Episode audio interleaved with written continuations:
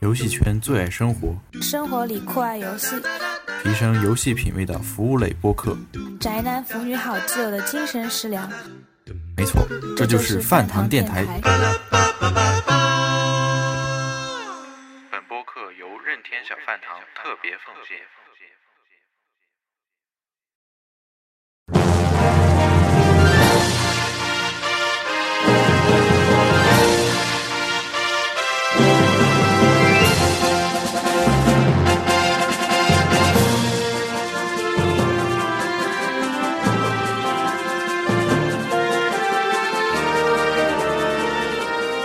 大家好，欢迎收听新一期的饭堂电台节目。一说起游戏机，大家脑海里一定就会出现主机连着显示设备的画面吧？显示设备是玩游戏的人不可或缺的必需品，所以我们今天就聊聊关于显示设备的那些事儿。我们今天请来两位嘉宾，一位是代表普通消费者的小宝丸，请他跟大家打个招呼。呃，大家好，我是来打酱油的小宝丸。呃，另一位嘉宾就是本期的重量级嘉宾了。是出了名的显示设备发烧友达人，也是第一次来参加咱们节目的超级土豪，请他自己跟大家打个招呼吧。大家好，我是马达。马大叔是显示器达人呢，什么都懂，所以今天就请他来给咱们讲一讲关于显示设备的那些事儿，也告诉大家如何从纷杂的那些设备里。选择一款最适合你、最适合你游戏机的那一款。首先，咱们说一说咱们平时玩游戏机常用的几种显示设备吧。基本上，马大叔给咱讲讲。嗯，玩游戏的话，我我我我觉得就是说，从目前的来看的话，比较主流的主要就是电视机、显示器和投影仪这三个种类了。嗯，然后这是呃。然后接下来我们就根据这三个种类，我们那个分别来那个说一说吧。嗯首先，首先介绍，首先电视机，电视机的话主要就是呃三大三大类别吧，一个是液晶电视，一个是 OLED 电视，还有一个是等离子电视。然后液晶电视里面呢又分那个就是灯管式的，然后和灯管就是灯管式的就是现在。大家普遍说的那个 LCD 式的的那种电视机，然后 LED 的话就是就是那个 LED 灯发光的那种。那 OLED 呢？然后 OLED 的话是那个是使用那个有机有发光二极管进行那个发光的。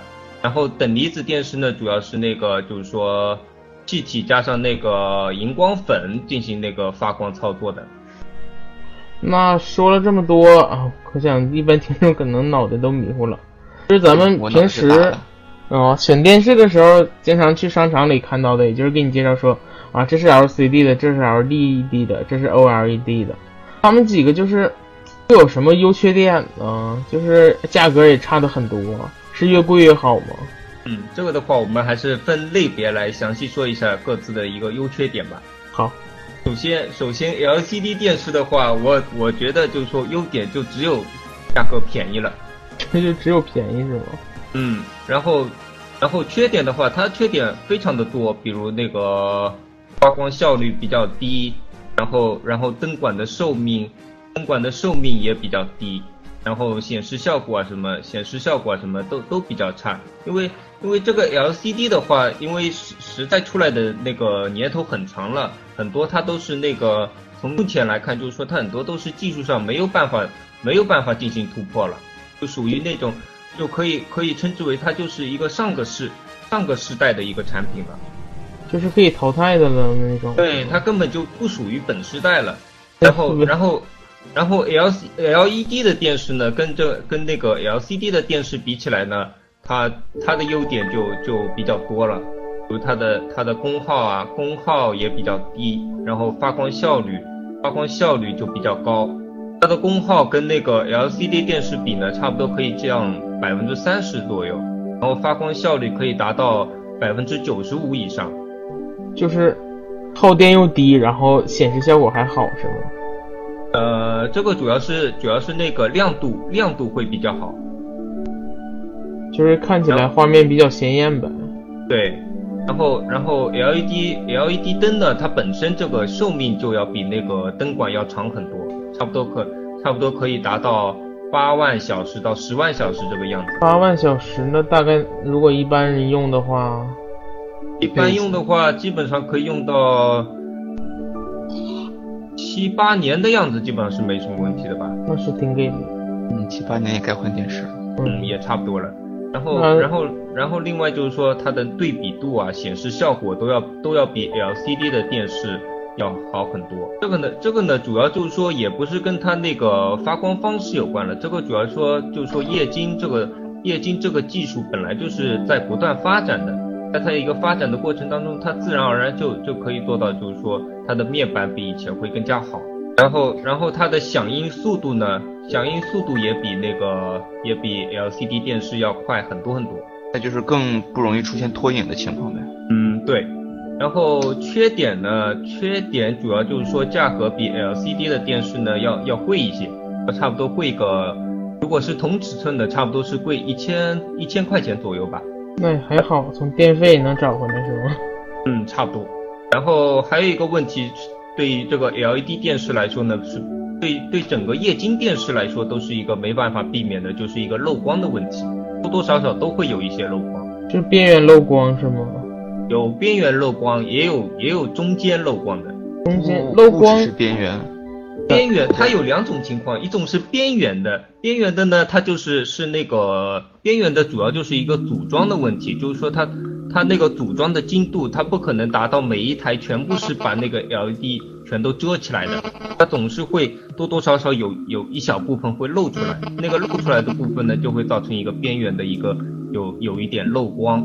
然后，然后中间的中间的呢，主要就是说是一个显示不均匀，就是说它是它是通它一般 LED LED 电视的话，它就是把那个 LED 灯它是它是布置在四周的，然后通过通过一个导光板去那个折射之后，把那个光引进去。那它那个导光板的话，它那个它那个呃它那个效率效率又没有那么高，所以它会造成有局部的它会显示的不好，就会就会造成就是说你在看全黑全黑画面的时候，它会有一些那种我偏白啊、那种那种问题。嗯，我家那个就是很老的 LCD 嘛，就是屏幕上就会有一块就比较亮，全黑的情况下就有些地方会亮一些，有有一有一些白斑，对吧？也有一块一块的那种比较大大块的那种黑色显示的不是很均匀，有这种情况出现。那个 LCD 的呢，LCD 的那种呢，主要就是说是它那个灯管的老化的问题，因为老化的速度会不一样，然后你老化的严重的呢，它就会有白斑。LED 的电视呢，就是说它可能来就会有这个问题，天生的是吗？嗯，但是中间白斑的这种这种呢比较少，比较多的是那种边缘的边缘的那个漏光，四个角啊，对，四四个角上尤其明显。但是这种都是在就是黑屏的时候特别明显，你像亮一些的画面的时候就只在在黑屏时候，基本上只在黑屏时候能看到，你平其他画面的话，你基本上是看不到的。也还好，玩游戏的时候黑屏百分之九十都是在读取，啊、差不除多吧。非有些恐怖游戏。哦，那就完了。恐怖游戏的话就，就会就会看着比较难受。但是但是这个你也可以看，就也可以挑，就是说有严重的，有不严重的，有的只是真的一点点，你误视，你就说就这样看的话，根本就基本上看不出来。这个会就是大厂的会好一些吗？嗯，大厂的在这个在这个控制方面会好一些，然后小厂的话，你可以在网上看那个图片，有的是非常非常严重的，就已经发白了是吗？有有的就是你差不多半个电视都都都发白。就是雾蒙蒙的是吗？嗯，这个太刺激了。自带雾霾效果是吗？是的 还有就是还还就还有个关于 LED 的，咱们我觉得能多说两句，因为现在大家 LCD 的，像马达说的，已经是上个时代产品了。除非你的预算很紧张，你可以考虑一下。然后，如就是如果你预算也还好，OLED 的我感觉咱们一会儿再介绍。这个 LED 现在应该算是主流吧。嗯差不多。它还有就是有硬屏软屏这件事儿，哦，硬屏软屏的话，它有有什么不同吗？就是显示效果什么上面有什么差别？呃，硬屏、软屏呢，根据根据它的这个参数来看的话，硬屏的那个响响应速度和那个和那个那个叫颜色显示要稍，就是说在它呃不是颜色显示，呃，就说它在那个动态动态的一个那个显示效果上会稍微好一些，响应速度会稍微快一点点。那哎，咱们先给大家，在马达先给大家说说什么是软屏，什么是硬屏。那个颜色显示上呢，会不如那个软屏。哦，就是各有优缺点是吗？对，各有优缺点，所以也不能，呃，在很多很多那种论坛上面，就是说一边倒的都是说那个硬硬屏就是那个 IPS 屏更加好。啊，是啊，我们 IPS 屏一听就是现在手机嘛，都是硬屏，就就像就像 iPhone 一样。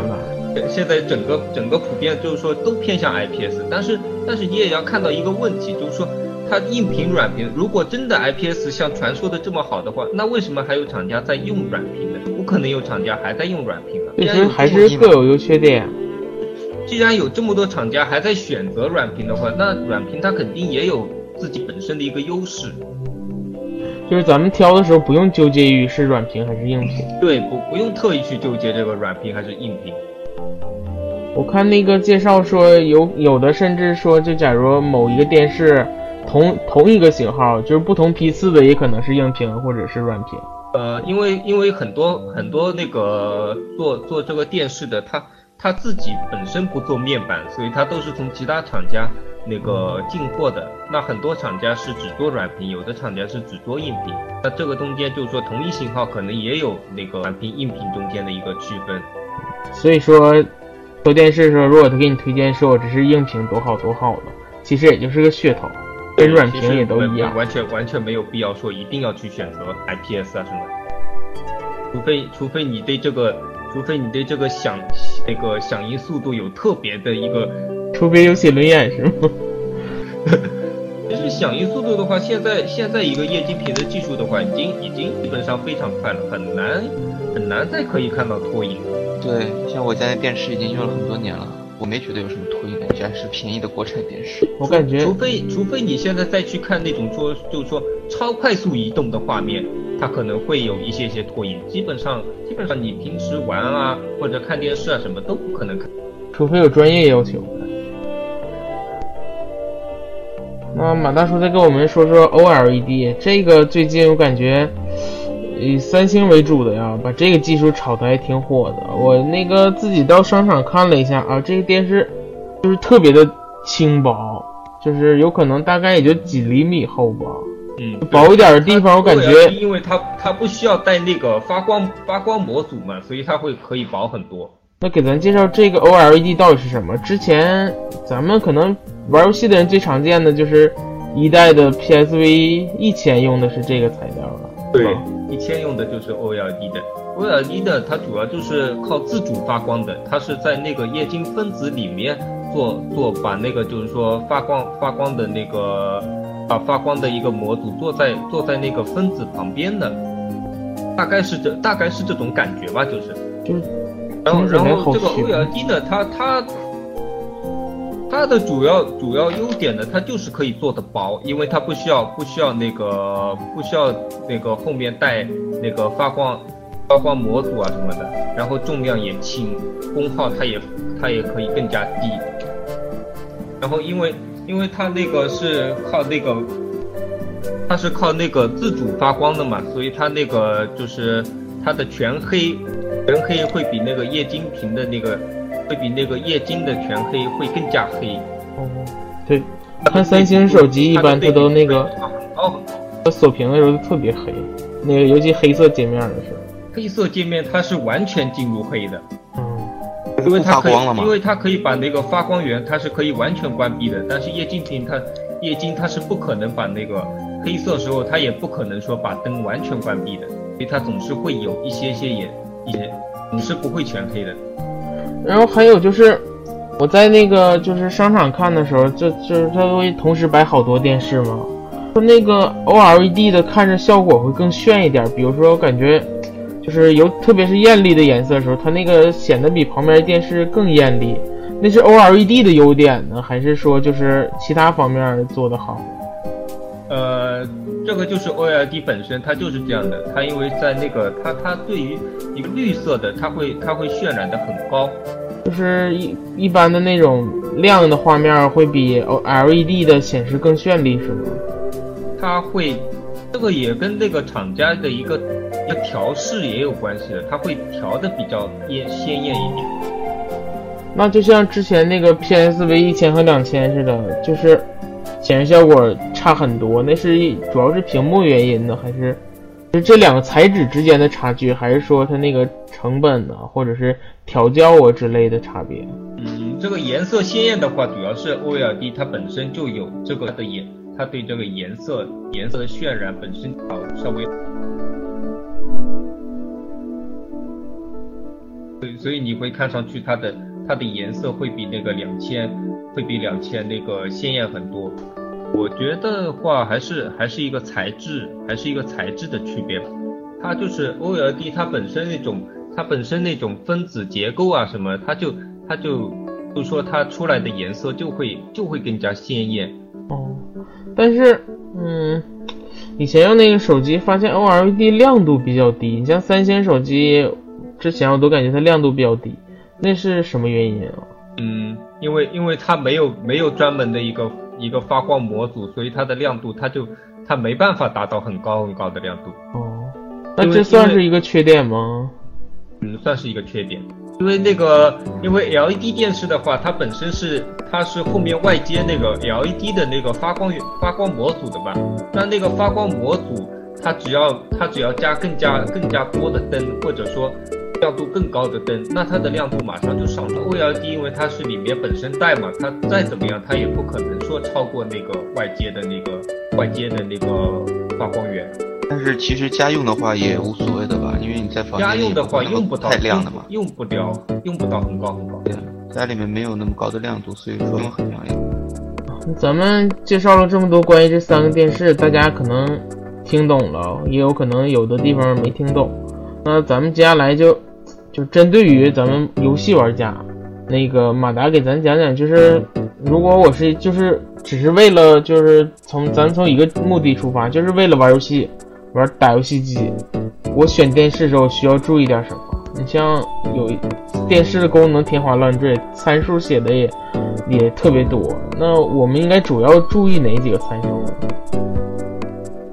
我觉得买电视，呃，就是说买玩游戏用的电视的话，我觉得有两种是，我觉得是比较比较推荐的。一个就是，就是那个 LED 电视，还有一个就是刚刚忘了介绍了一个等离子电视。等离子电视啊，那再给咱说等离子电视它有什么好的地方？等离子电视呢，首先它是它是什么样的一个电视？等离子。好像好久没听到这个。等离子电视呢，它是通过一个里面里面就是说注入气体，然后加入荧光粉进行一个发光操作的。它其实整个整个还是跟那个 OLED 它的发光方式其实跟 OLED 是差不了太多，也是也是不需要那个外接发光模组的，也是靠里面发光的。然后它的它的优点呢，主要就是一个色域色域比较宽，它可以它可以显示百分之九十以上的颜色。然后它的它的一个那个反应速度啊，然后还有一个动态的清晰度，它就相当高。所以所以很多很多人也也推荐，就是说玩游戏时候是用用那个等离子电视。等离子电视呢，色彩色域宽的话优点。呃，你说。我的意思是，如果说色域宽的话，直接反映在画面上是什么样的？颜色颜色显示更加好，就是是红色更红啊，还是更加好，还是还原更真实？对，还原会更加真实。就像那种暗部，它会细节表现的就更多嘛。对，嗯，这种亮部细节、暗部细节，它发光的那种要表现的更多一些。像像那个液晶电视的话，基本上这个方面就只能到百分之七十到七十五的样子。就是好多颜色可能就混在一起了。它有很多颜色，它是没法显示出它原本颜色，可能会稍微偏一点颜色，会这种样子。哦。就说在这个上面它的色彩还原会会好很多。然后缺点呢，它基本上跟 OLED 的缺点是一样的，一个亮度稍微低一些，还有一个就是说它那个寿命寿命也会比液晶要稍微低一些。然后还有还有一个就是说这个等离子电视和和那个 OLED 电视都有的一个问题就是那个烧屏。烧屏，烧屏烧屏什么问题呢？烧屏它就是你如果你如果在屏幕上，比如说长时间显示显示同一个界面，它就它就会在那边留下一个印子，它就会你每次开出来，它都在那个地方都有一都有隐隐约约的那个字在那边。哦，哦，就像我经常喜欢开着一个系统的主界面扔在那里，我就不管了，这种情况就容易出问题了，是吧？对，如果时间时间长了，它就它就会它就在那个地方就一直，而且这个这个东西它是消不了的。如如果一旦发生了，它它这个东西就是不可修复的。它是不可修复的，那听起来好啊，就是但是其实作为电视来说，一般好像这种情况出现的也不会很多。嗯，除非你，嗯，你如果每天晚上看新闻联播可能有问题，这个 CCTV 那个标记可能有问题，啊，就在一个频道固定太久。因为它它那个标记是一直存在的嘛。啊，所以所以这个东西呢，我觉得是这样，应该这样去看，就是说这个等离子电视啊，还得看你是怎么样的一个游戏玩家，就是说，比如说玩游戏比较杂的那种，什么游戏都玩呢，还是说还是说你只玩某某一个系列？如果你只玩某一个系列呢，它会很容易发生烧屏，因为你整个系列它它很多地方它那个，比如说比如说你玩那种动作游戏啊什么，它的血条啊什么都在同一个地方，它又就有可能那边就一直显示在那里。它那个会特别明显吗？就是是隐隐约约的，还是看得特别清楚啊？那肯定时间越长越明显。哇，然后打到后来就可能就是一直因为就是用那个等离子电视玩那个 FIFA 的，然后他他说玩了玩了，可能玩了大半年的时间吧，他那个比分就一直在那儿。已经看不清金的比分是多少了，是吗？对，他的比分就一直在那儿，而且而且他会慢慢的变严重。哦，就像我玩突突突比较多，最后屏幕边就有一个准星在那，是吧？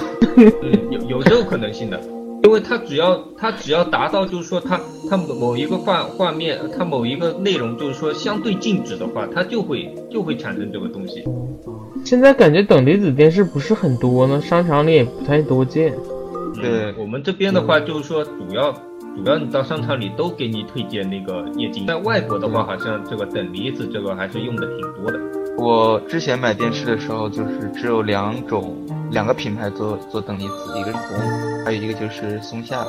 嗯，松下松下做等离子来说都挺不错的，要买等离子的话，基本上还是选择松下。但是松下的价格又相当于高，嗯，对，价格那个时候挺高的。看好像松下都要上万块，然后长虹的比较便宜。现在现在那个松下等离子电视也基本上价格没怎么降下来，等离子价格很高是吗？等离子差不多也要到，也要看你尺寸了，可能也要看尺寸，相对来说比液晶要可能可能稍微还高一点点。但是我买的时候是高的，然后我当时是买的是那个等离子，后来用了一阵儿，不知道什么原因它就坏掉了，然后换换换了一个金回来。等离子我用了一下就觉得它会发热比较厉害，屏幕面前从屏幕面前一走，明显感觉到很热它，的发热会很厉害的。明显感觉很热，而且那个整个电视非常非常的重。呃，对，它它没法做轻的。到现在到现在这个等离子电视还是很重的，它这个方面它没没办法改善，它就特别重，就跟老式那个电视机一样，特别特别厚，特别特别重那种。对，很厚很重。它有点像投影似的，是吗？嗯像像什么？像投影，你说打在空气中是怎样吗？它它其实那个发热的话，它这个等离子电视跟呃 OLED 电视应该也是一样的，因为它它是靠屏幕本身那个发光嘛，那那它发长时间发光的话，它肯定会发热嘛。发热的话，你它肯它里面它肯定会那个，它肯定会肯定表面会发那个表面会感觉热嘛。它即使后面加散热器的话，它不可能说它不可能做到说正面反面都加，它这个表面它肯定没法加散热器嘛，它肯定做散热器坐在后面嘛。哦，坐在后面的话，你站在前面，它总是感觉会热的嘛。这一点应该个还好那个。液晶的话，它因为那个它那个发光的是在那个面板后面嘛，然后它的散热器也在后面的话，它它那个你不可能的。马达还是刚才那事儿，你给大家说，就是嗯，咱们选玩游戏的时候选电视需要注意什么？比如说什么分辨率啊，或者是对比度啊，哪些比较重要的那个参数？哪几个参数比较重要呢？嗯，好的。首先，首先一个就是，首先一个就是分辨率吧。分辨率的话，现在基本上主流还是一零八零 P 嘛。K 1080p 也电视足够了。的话，K 电视的话，现在有也是有，但是没没有四 K 分辨率的游戏。可能 PC 会有那么一款呢。然后 PS 也就一零八零 P。对啊，现在都是一零八零 P 嘛，所以现在的 One 电视都是目前还不需要选择。万好像才是七百二十的 P，和一零八零的还都有是吧？一零八零好像很少，万最高现在好像是九百吧，百 P。九九大部分都是九百 P，大部分是七二零，好像七百 P 和九百 P 是那个 One 的一个主要的分辨率，有一些达到一零八零 P 三十帧。啊，三十帧这个太烦人了，觉得还不如哎，游戏画面和帧数这个我还是比较挺帧数这件事。呃，然后分辨率选完之后，那下一个比较重要的参数就是一个响应时间了。响应时间的话，那个液晶液晶的话，目前主流的就是基本上就是八毫秒，八毫秒换算到帧率的话，就差不多一秒可以可以达到一百二十五帧。一百二十五帧那就足够了，现在游戏能达到六十帧都不多。嗯，但是但是它标是标八毫秒，可能它实际的实际的是达不到八毫秒的，可能也要到十毫秒或者十毫秒、十二毫秒这个样子。那也够了，那个样子的话，差不多是每秒八十帧左右。那也够了。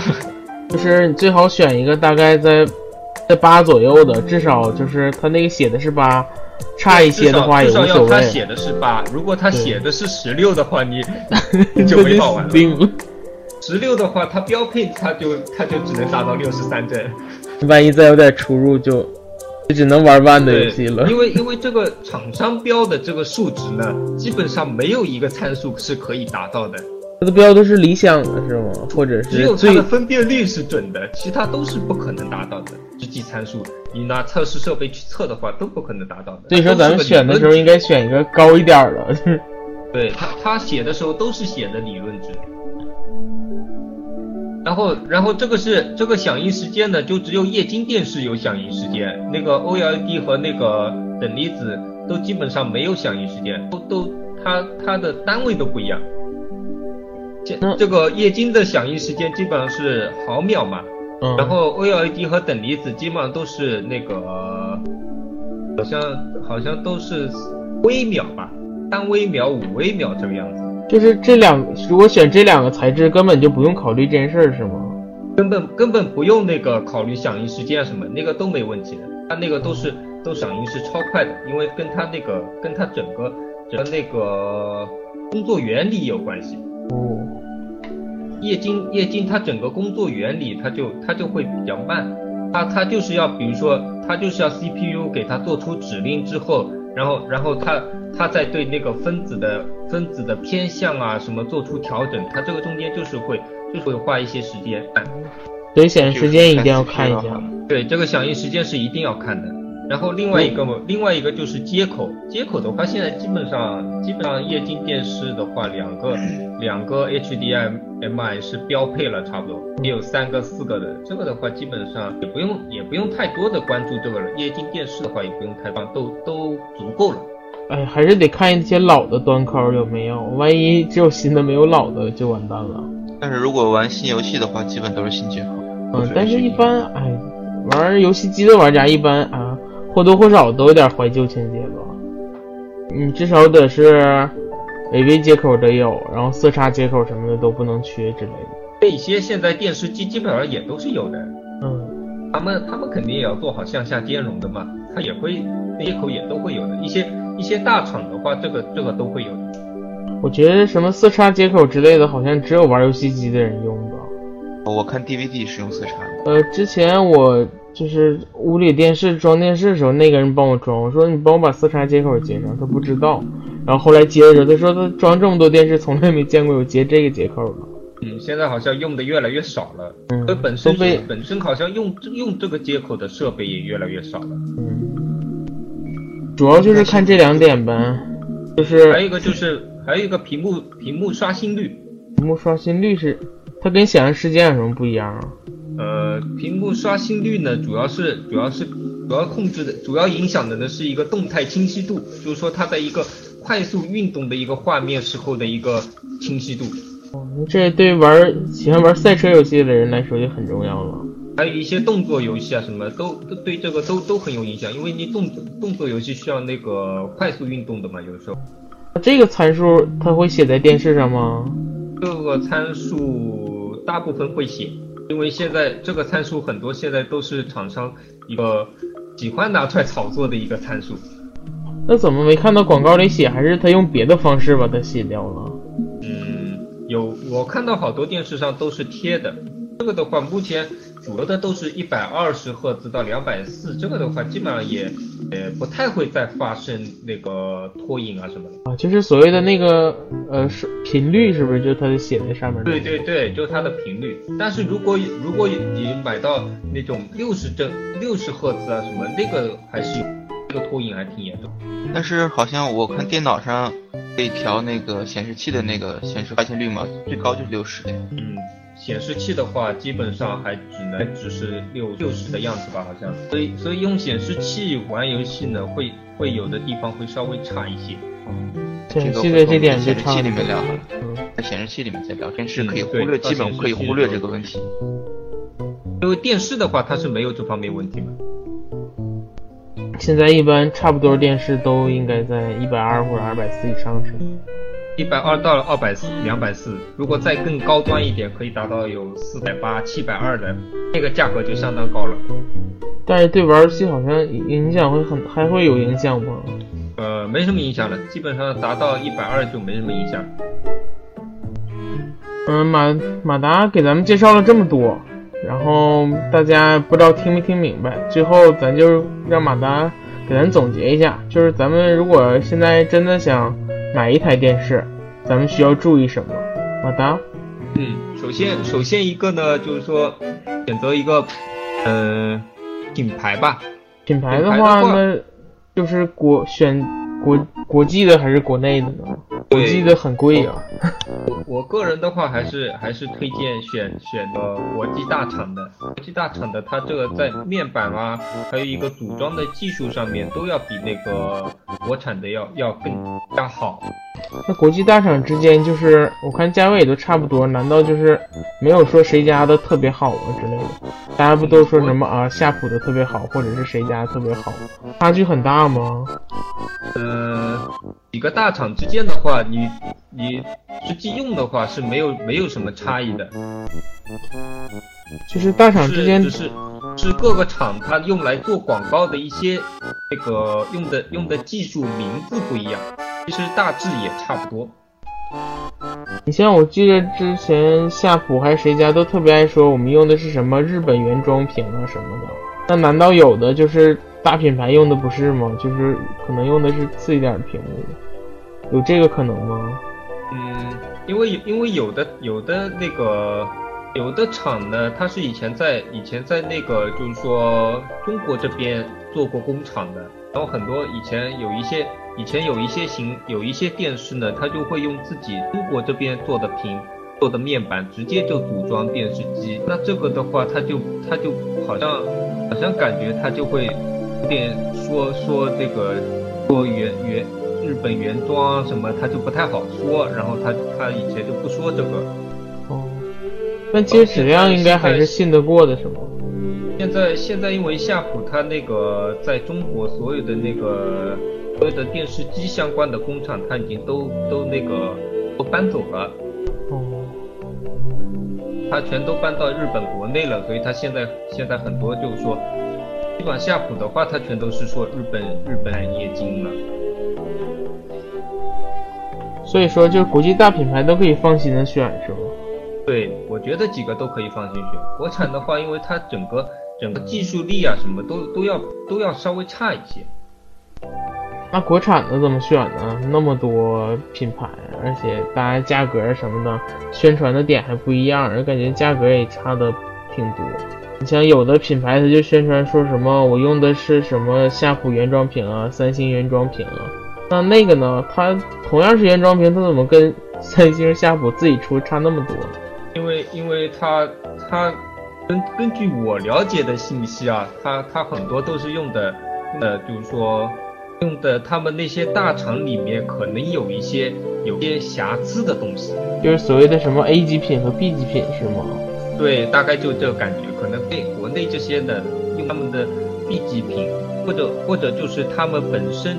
本身他们就是上个世代的屏，就是用的是低端一些的，肯定那就是看来，纵使他说用的是原装屏，跟那些品牌自己主打的那些一比，还是两码事儿，是吗？它的参数会稍会差一点。那马达就是如果说，呃，国际大厂之间既然没有竞争力，那如果他宣传说我用的是三星屏，但他可能用的是三星差一些或者是技术老一些的屏幕。那和国产那些就是不宣传这个的，说我是用的，就没说它是可能是它自己产的或者怎么的那种屏，这两种屏比起来哪个比较有优势呢？嗯，我觉得还是说用三星屏的可能会比较有一些优势，毕竟它那个，毕竟它那个技术力还是在那边的。就是纵使是老的，或者是其他的屏的还还达不到这个数字呢，可能更达不到。看来宣传是有道理。他很多没有说是哪边屏的话，那些可能基本上都是台湾台湾那边的屏。那些屏更差一些是吗？台湾屏的话也要看公司了，有一些可能用的是日本技术，那个会好一些。大部分大部分会会比那个会比那些大厂的要差很多。所以说还是那个用什么夏普屏或者是三星原厂屏呢？可能稍微好一些，对我我认为还是会比那比那些不知道哪哪边产的会好一些。唉，那还有呢？你像现在宣传比较凶的那些，比如说什么三 D 啊、智能啊，那些有必要吗？三 D 的话，我觉得从玩游戏来说的话，一点一点意义都没有，也没有那种也没有那种三那个用 3D 的游戏啊那种。索尼还是有的。索尼还是有两款，我试过，之前试过，反正我对 3D 的东西不是特别感冒。你像什么《神秘海域三》，我试过，我开了一会儿，效果还可以，只能说，但是感觉对游用游戏体验提升没什么感觉。对，，3D 目前来说，它并没有把这个，并没有把这个内容做到做到游戏里面。可能任范都比较了解三 D 这个到底是个什么东西。玩 3DS 的时候，值值得你开 3D 的，好像已经没那么多了。不过，不过这个电视机这个 3D 还是跟那个 3DS 那个裸眼 3D 是有那个从效果上面有一些区别。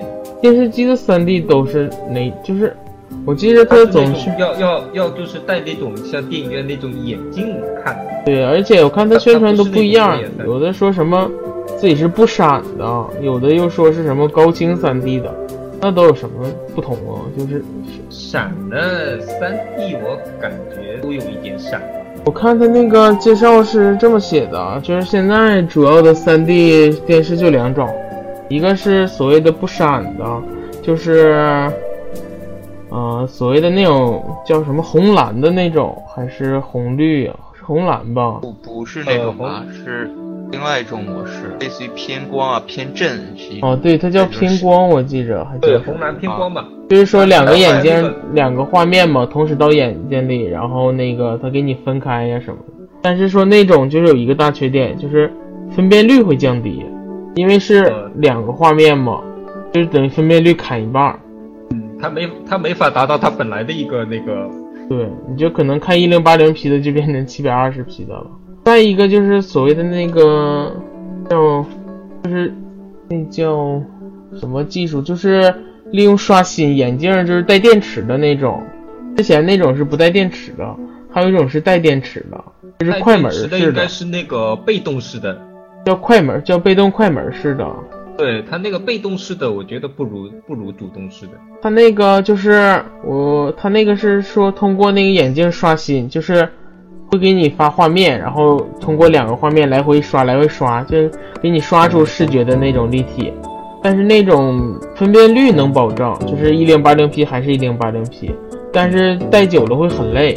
我家的那个就是快门式的，戴久了戴一会儿就感觉特别累了。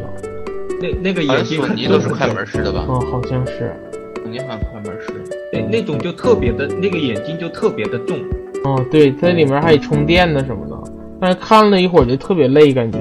反正我觉得电视这种东西用 3D 啊、你要是说是真是追求一个 3D 效果的话，我感觉跟影院的实在是差太多了。嗯，这个这个还差。如果家家庭的这个三 D 的话，还还还有很长的路要走呢。嗯，我觉得也是。电影院的方式是电影院的方式就是像咱们之前说的，就是那种就是损分辨率的那种方式，就是它用两个画面，然后传到眼睛里，左边一张，右边一张。但是电影院它就用讨巧方式，它用两个投影仪，同时给你输出两个一零八零 P 的画面，这时候你就不会觉得这个分辨率就还是一零八零 P，它是不变的。它分辨率也可以保证。嗯，除非什么时候咱家电视拿用两个电视一起开，你知道吗？买个四 K 电视，一零八零 P。这一折损正好是，那比一零八零 P 可能好一点。那四 K 的三 D 电视那价格也太吓人了呀！哦，还有就是智能电视有用吗？你们觉得？智能电视的话，在这个游戏的使利用上面是没什么意义，但是嗯智能电视针对这个看片啊什么的话，它主要主要这个从看片这个角度来看，现在目前的一些智能电视，它那个它那个内容啊什么都还是非常欠缺的。对，也而且我觉得看片儿的话，不如买个机顶盒了，高清机顶盒这种。是，我一直这么想，而且就是，你智能现在那个电子产品，买手机啊或者买什么呢，更新速度简直就是，今年是一样，嗯明年就是另一样了，跟上电脑了。你电视，咱们买个电视，你就算用的再短，也是奔着五年以上用的。你可能今年买个智能电视还是最新的，第二年就淘汰了。所以说我感觉买的时候大家就就尽量，如果是同样同样的面板，什么都是一样的，一个是智能，一个是不智能的，就莫不如选那种不智能的，然后花几百块钱买个什么电视盒之类的，几百块钱一年换一个，好像还是挺容易的。智能电视的话，我我姐姐家用的智能电视，我去用了一下，我觉得响应速度也比较慢。肯定的，我感觉它那个配置可能就是一年就跟不上了。我觉得是没有必要的。而且那种智能电视，其实它用的屏幕太好，它那个然后就是最后就是我反正听说那个，我听说那个小米电视，它用的就不是，它用的就是那个数是偏差的。所以价格那么低是吗？嗯，它用的他用的好像是那个上个时代的屏。啊这些商家太狠了，就是自己的弱点都不宣传，宣传都是自己优点，然后说天花乱坠的，先买回来还是个破它那电视。些差的都都没有标出来，那那些数据好像都是那个他们那个网上有人测的设置的。所以买电视预算够的话，还是尽量买国际大厂那种电视，不要贪便宜的。最后问马达问题，那我买多大的呀？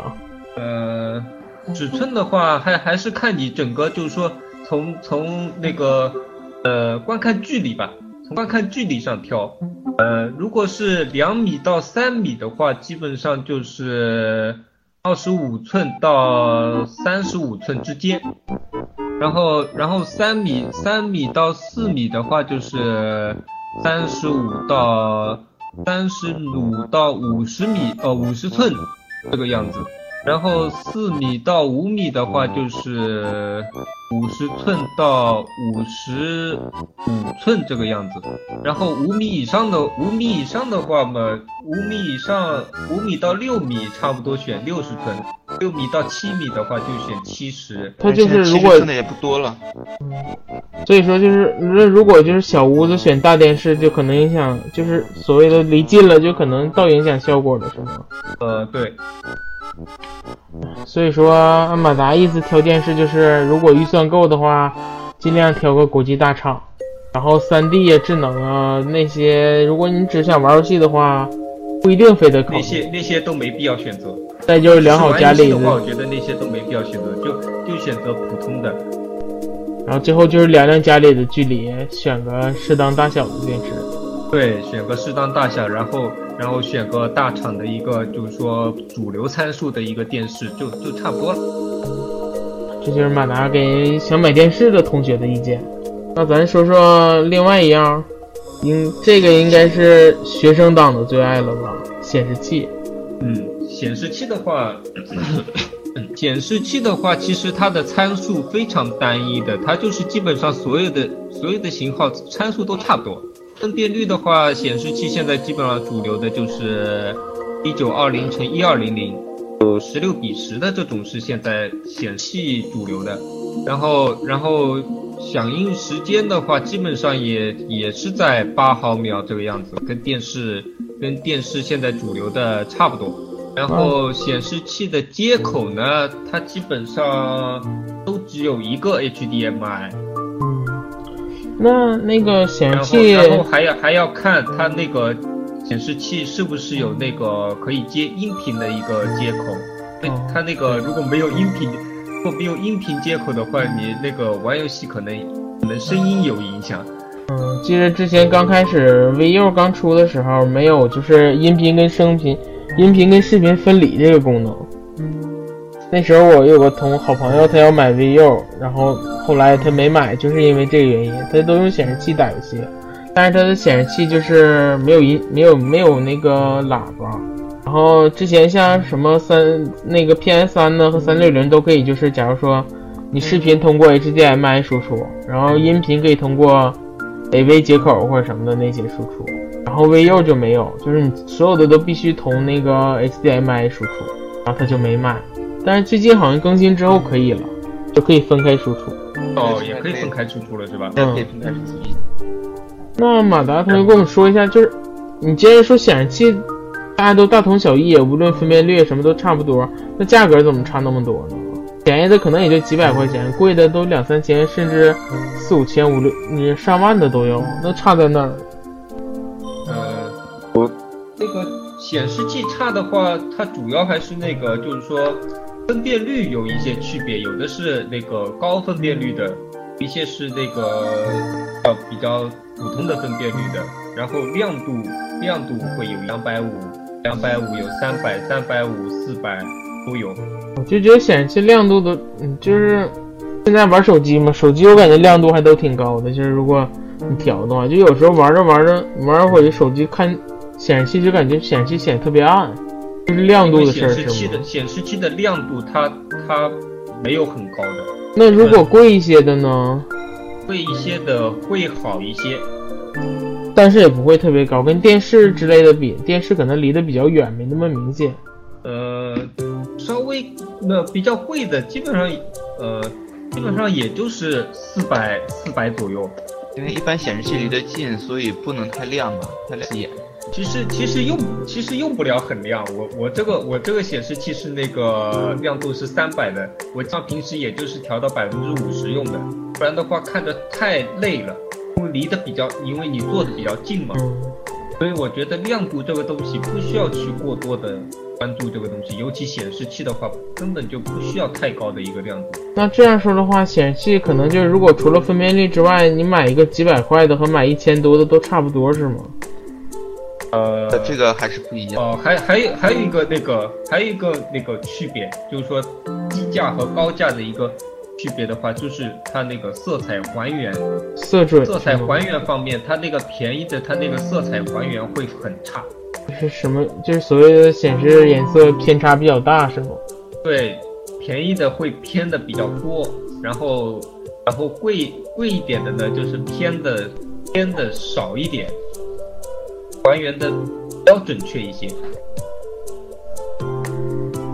嗯，我是做设计的嘛，我对这个感触还蛮深的。你你像你像如果买个买个一千块钱左右的，它那个颜色偏差很严重的，它很多很多颜色都都没法显示它原本的一个颜色。就是绿帽传奇一秒就变什么蓝帽传奇了是吗？啊，倒也不会那么严重，就是说它那个，比如比如那个，嗯、怎么说呢？比比如，比如一样是绿的，它那个比如翠绿啊、草绿啊，它它这个中间就就就会有偏差。哦，就是可能显示没什么差别，都是一种绿之类的。但实际跟它跟它原本设计的那个绿不是一个绿。哦，就价格之间主要就是差在这儿差异会比？较大，尤尤其在显示器上面，就是这个高价和低价在这个方面是是那个差异非常大的。你如果如果如果对这个就是说对这个颜色显示比较看重的话，它你要选择还原度好的话，这个价格还非常高的。玩游戏的时候这点好像也挺重要的，嗯，特别是老任的游戏，一般色彩都比较鲜艳，这要是你玩了，如果显示的不好，应该会漏掉很多细节。但是如果显示器的话，如果是如果是如果是显示器的话，我觉得，哎呀，如果如果是学生的话，我觉得还是还是买个比较比较普通的那个显玩就可以。一般学生的预算也比较低。对，因为预算比较低，你如果要真的要买还原度很高的，它它很很贵很贵，没个没个四千块钱，你还可能哇这个可能已经超超过一般学生的预算了。四千块钱，它原本可能就是是四千块钱是准备准备就是说连显示器连游戏机一起买的。哦，这下就买了一件儿是吗？对吧？基本上基本上学生的话，他的预算可能也就是三千四千就嗯，到嘛。所以说学生的话就是买完游戏机，剩下的钱尽量挑一个好点儿的，然后主要，挑那些多少预算，然后然后挑个在预算之内，就是说那个配置啊什么稍稍微高一点的就好。主要就是挑一些什么接口啊，或者是有没有音箱什么的那种。接口的话，我觉得那个基本上 HDMI 是一个肯定有的，然后音频接口如果有的话，我觉得会方便一些，可以可以倒是可以接个小音箱啊什么的问起来。还有接口的话，我觉得可能现在有一部分人用的是老显示器，没有 HDMI 接口的那种，就比较麻烦了。但是，这个这个好像可以转吧？嗯，我之前用的就是那个 HDMI 转 DVI 的接口。这这种的好像好像很容易，这种转接器啊转接口好像很容易弄。我看现在的显示器，呃就是玩游戏的时候，总感觉显示器的效果会比电视的效果好一些，那是为什么？是因为它小吗？所以说那个画面细腻一些，会看起来。哦，因为它那个电视小一点，它赶上去那个精细度可能会一些，因为它分辨率是一样的嘛。嗯它嗯，这么小的屏幕跟跟那么大的电视，它的分辨率也一样的话，它这个中间可能会精细一些。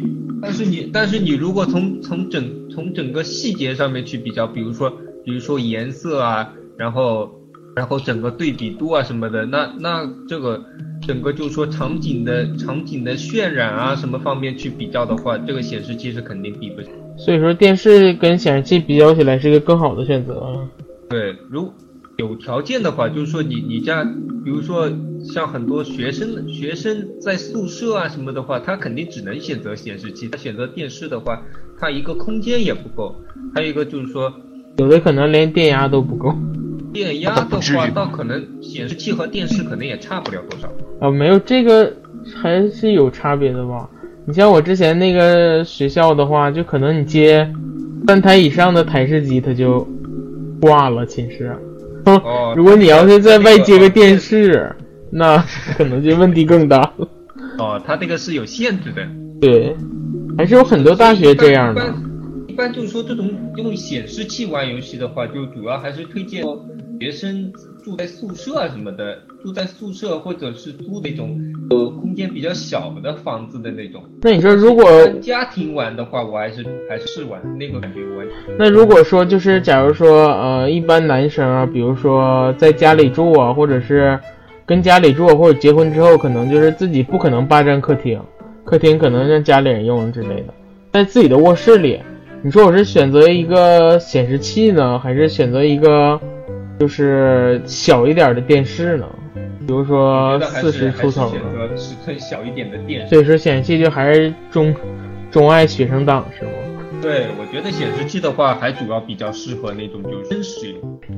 那显示器咱们就说到这儿，用没有也不用给大家总结了，反正就是，首先是看你的预算，当然是买一个越贵的越好。再一个就是买的时候注意一下接口啊，呃，有没有扬声器啊，或者是能不能外接扬声器啊，看一些这些就行。剩下的应该就看一些这个就可以了，其他参数基本上都在那个价位的话，基本上都差不多。品牌上面没有什么太大的区别是吗？品牌上面也没有什么大的区别，显示器基本上也就只有那几个牌子做。那咱最后说一个土豪用的吧。既然说完学生党的了，咱就说一个高档一点的，就是玩游戏的人可能比较钟爱这个吧，就是投影仪。嗯，投影仪的话，真的，我我自己是没有没有没有用过投影仪玩游戏，投影仪的优点就太明显了，就是大是吗？嗯，它真大它就是整个给人就是说感觉非常震撼的那种游戏体验。一个扑面而来的什么怪，只要给它放大好几倍都非常震撼的。对，它整个就是它整个就是为了那个整个整个场景场景震撼。那作为土豪的马达，竟然不选择投影仪呢？投影仪有什么致命的缺点吗？呃，投影仪的缺点嘛，主要就是贵，死贵死贵的。这个应该不是在你考虑范围内吧？对，然后然后它那个。整它整个那个它整个使用使用环境的限制啊，什么都比较多。哦，也是啊，就是首先大是个优点，也是个缺点。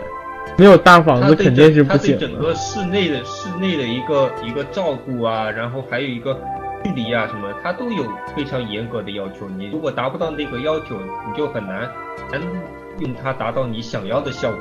然后光线太强的话会看不清是吧？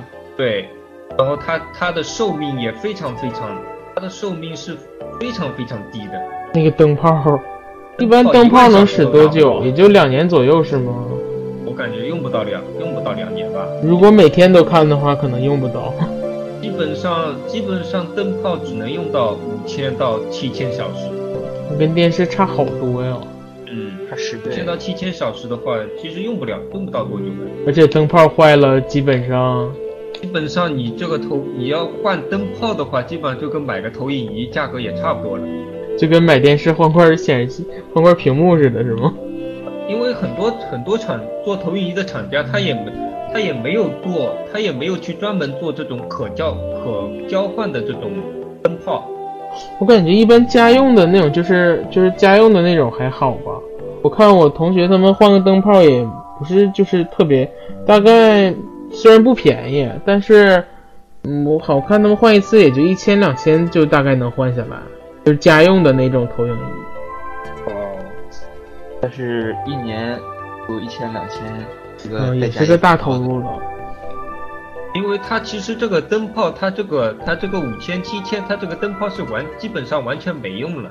它其实到到两三千个小时，它就已经老化的很严重了。它那个颜色什么都不对的。哦，就说白了，虽然说寿命有那么长，但是其实实际的更短一些。对你，你比如说你原本你原本买来时候，它那个它那个灯是白色白色的灯，等你用了两两千个小时左右，它那个灯就已经不是白色了，变成黄色的了什么呢。是有点黄，然后然后还还有一点黑可能。哇那显示效果肯定大打折扣啊。对它那可能你到两千两千个小两三千个小时，你就已经没办法再看下去了，你接受不了了。然后买投影仪的话，还得买一堆乱七八糟的外设，当然没法单独使用。你得你得买幕布，然后还要还要他那个还要接音响，你还要买架子啊什么，不然的话你这个地方什么就特别不方便。果然是土豪的土豪的选择。而而且你如果要买到你你如果要买到配置高的投影仪的话，它那个价格价格非常非常高，够买几个电视了。那我看投影仪价格一般在一万块左右就已经看着那个参数就已经不错了。那难道还有什么不一样的吗？一万块左右，呃，如果买如果要买分辨率一零八零 P 的话，它那个参数还很差，它那个其他参数还还很差。所以投影仪，但是投影仪玩游戏还是我试过几次，还是比较爽，就因为它大嘛，看起来怎么看都震撼。对，主要它这个投影仪，它这个低端、高端的，它主要就是那个它主要是还是分辨率的区别。它低端的它的分辨率就没基本上没有一零八零的，就相对于电视来说，它就贵的相当多了。贵的多了。你要要买到一零八零 P，然后然后整个亮度啊，呃那个亮度啊什么都都比较不错的投影仪呢，基本上要到一万五。一万五就够挑一个国际大品牌的六十寸左右的电视了吧？可能还还可以，六十寸至少可以买到了。看投影仪还是适合马达这样的土豪啊，像我们这种蜗居的人就算了吧。对，像我的小房子，差点说漏嘴，自己的大房子多大是吗？而且投影仪的话，你你你如果要弄投影仪的话，你这个装修啊什么，你都要要去重新设计的，不然你家里会显得很乱。你要去设计那种，就是说投影仪什么走线的什么的都得设计可以。升降啊，可以升降啊什么的，然后怎么做影面啊什么的，你就整个厅啊什么会显得非常乱。看来投影仪不是一个很好的选择，除非你也装修时候，装修时候就本身选没弄起投影仪的，你把这个放到那个设计图里，到那个装修图里的话，这样就会显得好。但是还是有这样那样的毛病，但是对于真正的土豪来说，这个也就无所谓。这倒也是。我在论坛上看到几个那种土豪，都是有专门的游戏室。啊，对他们都是有那个游戏室啊，那种音室啊，然后还做好隔音啊什么那种的。哦，我有个土豪朋友还自己自己研究过呢，就是怎么做影音室，什么又自己买的那种消音的那种墙的泡沫还是什么，自己贴。对，他那个隔隔音隔音墙嘛，隔音墙就专门的材质嘛，然后然后还要专门的线材。那线啊什么，为了为了最好的最好的啊什么那个线都是专用的线，我就好奇他们有那种就是把那个线打在墙里的，那你说那线要坏了怎么办呢？他他们选择的那种线就不可能坏，一根线可能就上万。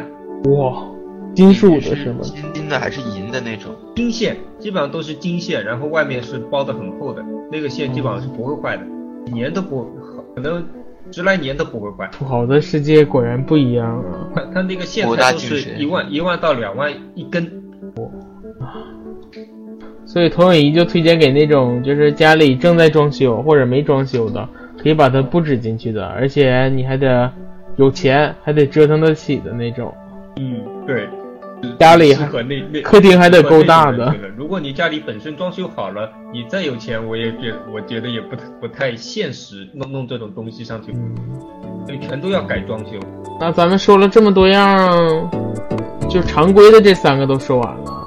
那马达还有没有什么其他的一些新鲜玩意儿要给我们推荐的？新鲜玩意的话，我觉得现在比较新鲜的就是有那种穿戴式的，就是说那种头戴显示器啊、那种的。哦，那个我昨天刚试过，是那个。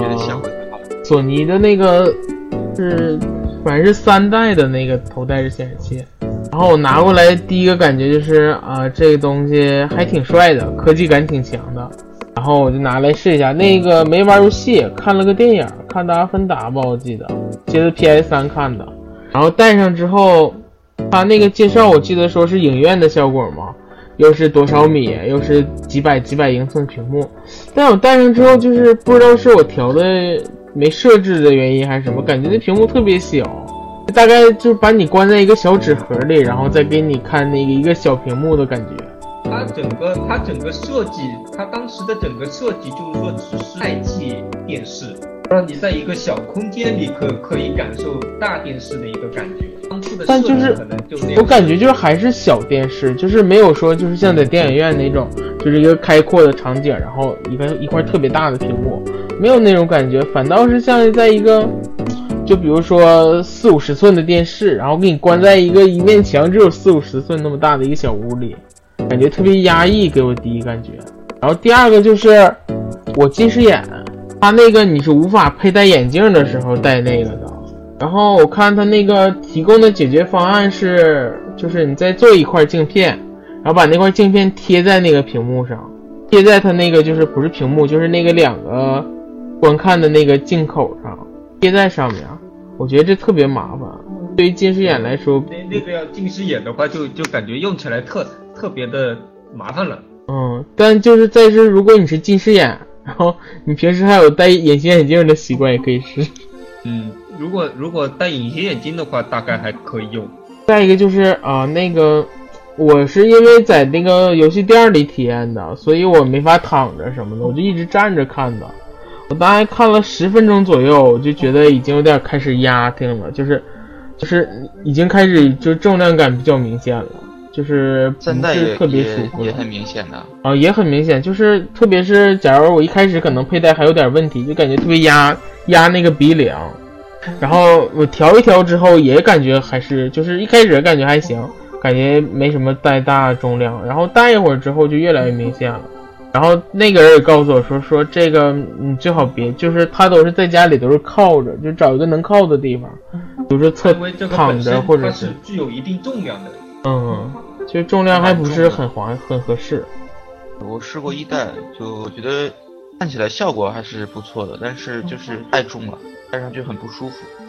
然后我还听说，就索尼准备三月中旬要要发布一个新的头戴显示器，S 四专用的一个虚拟实境头戴显示器。虚拟茶馆儿啊，就就感觉，就是说他他他的他的介绍呢，就是说那那个显示器，那个头戴显示器呢，就不像之前那个，就是说它是有，就是说只是像替代电视那种感觉，它这个好像是整个大场景，它没有边界的。没有边啊，就是想跟游戏有有边的，就是说你能看到多远就就可以显示多远。听起来好概念呢，感觉用起来一定就是啊，不过看它那个图片好像带着挺有科技感的。对这个东西戴上去是挺有科技感的。是，但是其实说白了，你在那个你在那广告里什么的，他都给你设计的戴起来特别酷。其实现实中戴起来，感觉脑袋上架一个东西，看起来还挺蠢的你你你要带着酷，要穿的酷，啊，也是啊，而且选择的角度还要好。对，你不一样，这还是不一样。而且我觉得它所谓说没有边界这种，你跟跟游戏也有关系吧？现在的技能如果做到没有边界，应该挺难的。跟游戏可能也有一些关系，它可能也没法说适配到所有游戏的。而且我感觉按索尼这个尿性，大概也就是给你出两款啊，做的还不能说好玩儿，但是至少是把这些东西应用上，看着还挺酷的，然后就销声匿迹了，总之。反正好像说索尼对于这一款对于这一款产品的话，就是说偷偷了偷偷的设计了好几年了，已经。就有点类似于茶馆儿，它可能到时候你用起来的时候，你还可以转圈儿啊什么的。你像设做成射击游戏什么的，就是临场感比较强的。嗯，可能可能还是这方面的一些，反正具体的好像是那个，呃，这个月开那个开索尼开那个叫什么开发者大会的时候会介绍这个东西吧。啊，我觉得这种这种不成熟技术还是不怎么期待。我记着 One 的时候，那时候他还介绍过一个，就是把你的那个卧室就变成你的那个游戏场地。我记得他在宣传的时候还配啊配电视，对，然后还投在你的那个其他的墙上啊什么的。当时我看那画面，我就觉得特别扯。那画面投在什么？你旁边墙上有花盆，又有书架的，看起来特别乱。我我也觉得那个特别胡闹，那个嗯，我觉得这种东西还是在电视那一块。在成熟技术上做发展比较比较实用，而且比较容易实现。这种太前沿的科技，反倒觉得用起来也不是，我感觉有时候不只是说体验加分儿的，有时候倒扣分儿。主要它那个技术很多都还不成熟，它很多都都只能，比如说在概念上面，可能它实际实际倒是拿出来东西也达不到这个，达不到这个它宣传的那个这效果说的这个。所以说，我觉得这个头戴显示器只能说是一个新玩意儿。就比如说，你可能非常喜欢新玩具啊，或者是兜里有一堆钱没地方花了，可以买来尝尝鲜儿。我感觉也就是给土豪尝尝鲜的这种东西。对，我就是就觉得它比较适合，比较适合像我这种有老婆有孩子的这种人。孩子睡觉了，你玩游戏呢要影响他们，但是实在是太重了。但是我感觉，就算老婆孩子睡觉了，你还是到什么另外找个屋拿到客厅里啊，什么用电视小点声音，或者是插个耳机玩来的实际一些。这个看电影都那么累，玩游戏我感觉会更累。那个人也说他几乎不拿这打游戏，只是看看电影什么的。因为看电影的时候，你的那个，你像玩游戏的时候，大概你只能保持一个姿势，你就得一直在那一个姿势里一直玩一直玩。你像你看电影的时候，你还可以偶尔调试一下姿势什么的。你如果一直保持一个姿势的话，那那太累了。嗯，我感觉颈椎病就在向你招手了。所以说，现在玩游戏的显示设备就还是那些，你像这种，也就是只是尝尝鲜儿，根本代替不了那个显示器什么的。嗯，我觉得，我觉得从目前来看，它还是没法代替现在的一那些。但是我感觉 VU 倒是挺厉害的，就是它出在手柄上的那个屏幕，把你变成掌机。我玩 VU，我就是有时候就很少开电视，就几乎是用 GamePad 在玩。我刚好那个相反，那个基就是说是开电视的。那个那个就是说会方便很多，有有比如说比如说你没法一直一直待在客厅玩啊什么，比如嗯客厅客厅就是说其他人要看电视啊什么的，你就可以直接用 GamePad 玩了，都不需要去和他们去抢电视或者等他们看完了你再接上游戏机玩。嗯，或者像我这种喜欢趴在床上玩的人，我就特别喜欢 GamePad。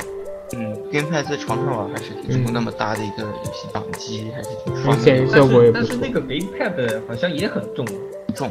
嗯，很重，而且它最大的缺点不是重，是那个电池实在是。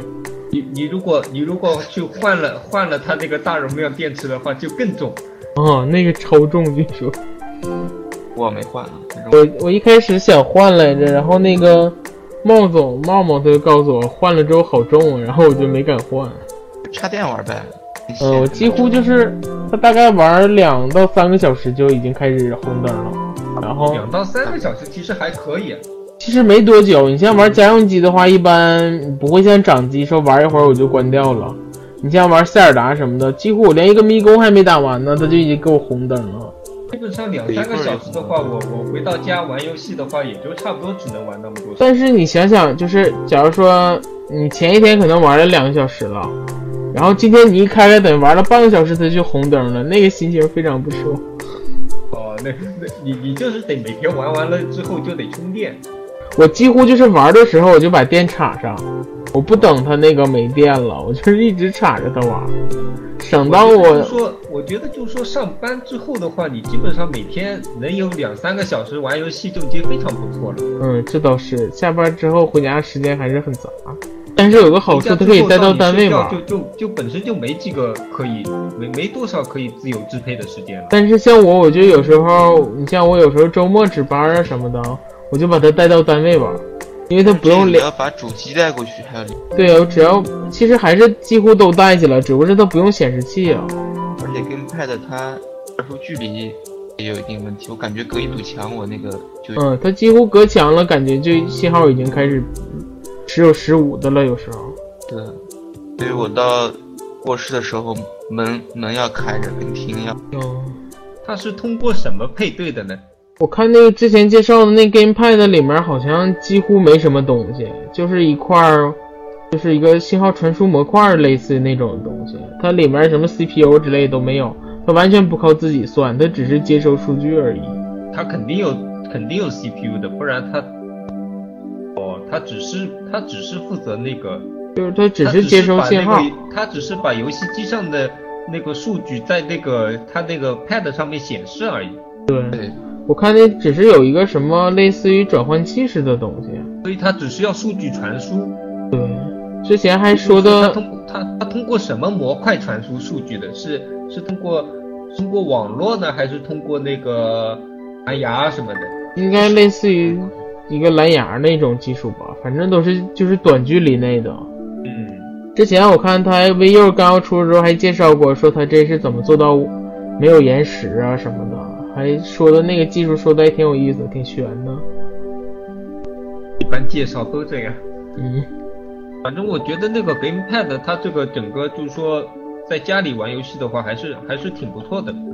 嗯，因为一般一般家里一般家里也就只有一台那个呃大大电视嘛，你不会你不会房间里什么都买大电视嘛？对，一般一般想玩的话，你也会想在那个大电视上玩嘛。大电视玩的话，大电视家里的又要又要又要看看看电视剧啊，看新闻啊什么的，你就没法用了。那有了 GamePad 之后，它就方便了。而且 GamePad 显示那个屏幕显示的细腻度也是，我觉得它这个电子化。VU 的这一点设计可以吧？清晰度是完全可以接受的，我觉得。对，我是能接受。我觉得跟跟 iPad 二比的话，我觉得比 PSV 都强。PSV 它那个 PSV 它其实整个游戏它整个画面啊什么也不是说特别特别的好，嗯，这倒是。怎么说，VU 也是用主机计算的画面。它那个 PSV 它整个运算能力啊什么还是还是相对来说要差一些既然咱们说了这么多主机了，也给大家介绍差不多了，咱们要不要说说掌机呢？就是另一个屏幕。咱说了这么多 GamePad 了，掌机的话，目前目前本世代的话，基本上就是 PSV 和那个 3DS 3DS 两个了吧。嗯 PSV 的话，现在主要就是说从 PSV 一 PSV 一千是用的那个 OLED 嘛，然后 PSV 两千是换到了那个通常的 TFT。感觉画面效果差了好多呀。就是我我试过，就是直接拿两台机器对比，那真是尿屏尿的不一般呢。嗯，一个是这个就是特别是在那个有一些进游戏的时候，那个白色的场景，真的就是一个是白色的，一个是黄色的。那个不比的话还好，一比的话特别明显。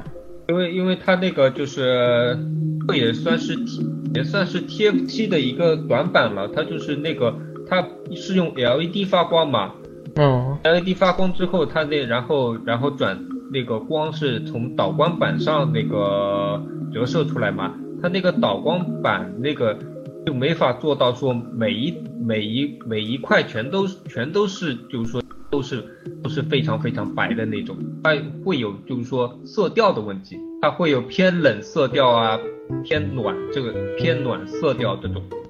反正我是觉得完全就是就是 PSV 两千就给人一种浓浓的廉价版的感觉。那个偏黄的话，也不是说每台都会这样，你说这个也是一个个别的。哦，那可能我看那台特别尿吧。那还有三手 D 机 Pad 也会有这种你只要是用 TFT 的都会有的，都偏暖是吗？嗯，不是偏不是全部偏暖，就是说有一定比例是有偏暖的。我还我还蛮喜欢这种偏暖。当时当时当时我买的那个 PSB 两千的话，就就是非常白的，整个哦整个颜色啊什么都非常的好。那跟调教还是有关系是吗？呃，跟它的材料有关系，它材料不可能每块都是一个都配出来都是都拍的。那 3DS 的屏幕呢？就是我看又说什么这这一阵子又开始传什么新机型的事儿，然后有可能分辨率增加或者什么的吗？分辨率的话，我觉得不太可能增加了。它至少在本世代的话，它这个分辨率都不会去动了。要动的话，也基本上就到四世代才会去动了。那它分辨率不动是游戏的考量呢，还是成本的考量？呃，两个都有。一个是它这么多游戏已经做好了，都是根据那个分辨率去适配的。你如果突然分辨率改了，那那游戏玩着太难受了。就是还有一个高就是说，还有一个就是说它的成本，成本的话，你如果你如果要去换那个增强分辨率的话，它的成本会增加很多很多。我看 3DS 跟 PSV 的那个，嗯，就售价也都差不多啊。啊，售价差不多 3DS 屏这个，但是这个 3DS 这一个系这个系列，就是说在这个屏幕上面其实是其实是很贵的，是因为 3D 吗？成本成本相当高。火焰 3D 应该还是挺贵的。对，成成本相当高，它这个两块屏幕加起来，比可能比 PSD 那个高分辨率的那一块屏要还要贵一些。那 2DS 岂不是很便宜？RDS 很 RDS 很便宜啊，哎，对没几百了，块啊。不然不然它没法这么低价就卖呀、RDS 的屏幕，RDS 的屏幕可能只要比比那个就是 3DS 那个单单那块下屏可能还要便宜一些。但是那块屏幕它不是一整块吗？不不是应该啊？那一整块不应该很大吗？难道大的还比小的便宜？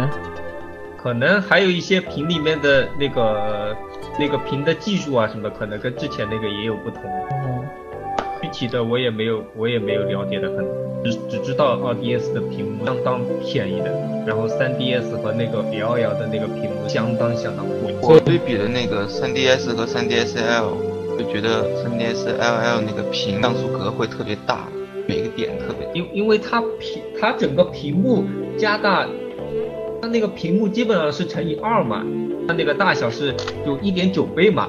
哦，分辨率还没变。没变的话，它它里面的格子就会拉大。格子是一样多的，只不过就是格子是一样，格子是一样多的。就是说你同样分辨率的话，就同样那么多那么多格子，但是你每个格子的尺寸就不一样了。你拉大之后，那个格子的尺寸就变大了。所以我就觉得 3DSL 可以数格子玩。你再放一个 GBA 游戏，就数的更开心了。我 GBA。完全可以但是但是那个大屏的话，它在那个游戏游戏的感觉上面，我觉得我觉得还是大屏的玩着更更加爽。因为很多时候玩的时候不会注意到那么多细节，根本就你在玩游戏的时候，你根本就不会太去注意那些，就是说画面的精细度啊什么的，主要还是剧情啊那些方面比较看重。而且大确实很爽。我买的时候就是因为出了 3DSLL 我才买。我觉得 3DS 太小。完了，我基本上玩了那个大的之后，我就基本不太会再会去玩那个小的。回不去了。感觉太 爽了，太小太小了。你是新一些的。反正希望以后再出新版的时候，哎，你像什么裸眼 3D 又这么贵，完全把这功能抛弃了算了。给我们加一点别的，什么右摇杆什么的，给我们加进来吧。对，加个右摇杆，我估计他，我估计他。不会去加右摇杆了，除非老任诚意到把工业设计都重做一遍了吧？不是，因为他他自己本身的游戏，他根本就用不着右摇杆，他哪个游戏要右摇杆呀？第一方基本没有。我觉得如果也就只有本身就只有星光神话它支持右摇杆，其他游戏都根本就没有支持右摇杆的。说白了，还是说老任开发游戏是从。主机那边来吗？如果他加了游戏的角度去去设计这个硬件，如果他加了的话，我感觉也会出一些游戏对应吧。那那就感觉就是说特意去硬凑这个右摇杆的，因为它本身它没有什么游戏是需要用到右摇杆的。要，至少让那个第三方开发的时候顺利一点嘛。已经被人叫做三分机了，也不能这样一直粉下去。这样对第三方呢是有一些好处的，因为第三方游戏有有部分是用到右摇杆的话会好很多。这个还是等下时代，啊，任天堂下时代但是你要用右摇杆的话，它它整个我感觉整个机器好像又会加大一些。哎，咱们就以后再讨论吧，等它有新消息的时候咱们再说。反正我觉得就是说，我反正就觉得它这个屏幕屏幕的分辨率啊什么的，基本上是不会去动的，基本。哎，所以期待高分屏的大家就可以歇着了。还是还是等次世代吧，这一世代是会动的。那今天咱们也聊了这么多了，马达也给大家推荐了，无论是电视啊，还是投影仪或者是显示器，我觉得大家一定会，嗯，给也给了大家很多就是很实际的建议，就是无论从购买呀还是选择呀上面，希望大家那个。听了这期节目，长长知识，然后对于大家购买有一定的帮助。那今天咱们就聊到这儿，好，那跟大家说再见吧，拜拜，拜拜。